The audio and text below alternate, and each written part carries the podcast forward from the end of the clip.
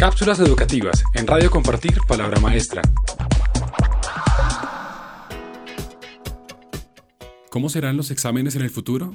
Metodologías que ponen el foco en el estudiante y promueven el aprendizaje práctico, como dispositivos y tecnologías, son solo dos de las opciones que se están aplicando en las aulas de forma efectiva para conseguir el necesario cambio educativo. Pero, ¿qué pasa con los exámenes?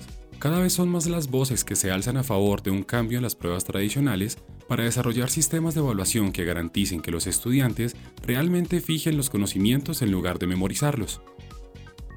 Poco a poco se están dando los primeros pasos hacia esta idea, y a las pruebas más tradicionales se le suma la evaluación por rúbricas o el uso de plataformas de gamificación.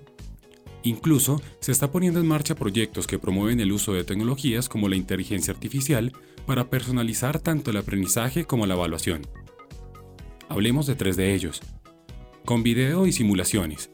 En Estados Unidos, una asociación sin ánimo de lucro enfocada en la enseñanza de materiales STEM creó una estrategia enfocada en videos y simulaciones cuyo objetivo es revolucionar la manera de evaluar a los cerca de 4.000 estudiantes del país.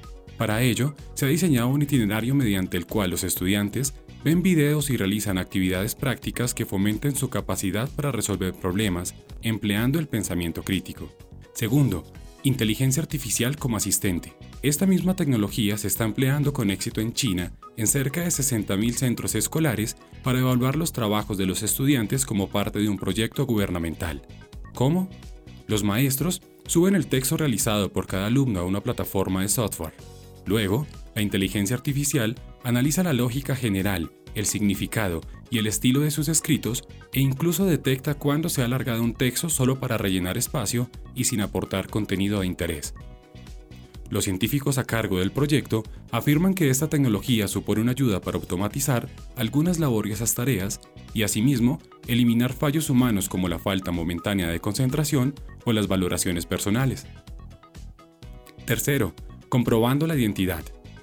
Por otro lado, tecnologías como el reconocimiento facial se están empleando cuando se realizan exámenes no presenciales, Así, proporciona una mayor seguridad en el proceso de evaluación académica, comprobando la existencia real de los usuarios que han cursado con ellos y además ofrece la capacidad para expedir certificados personales a cada estudiante sin necesidad de que se desplace hasta el centro de estudios.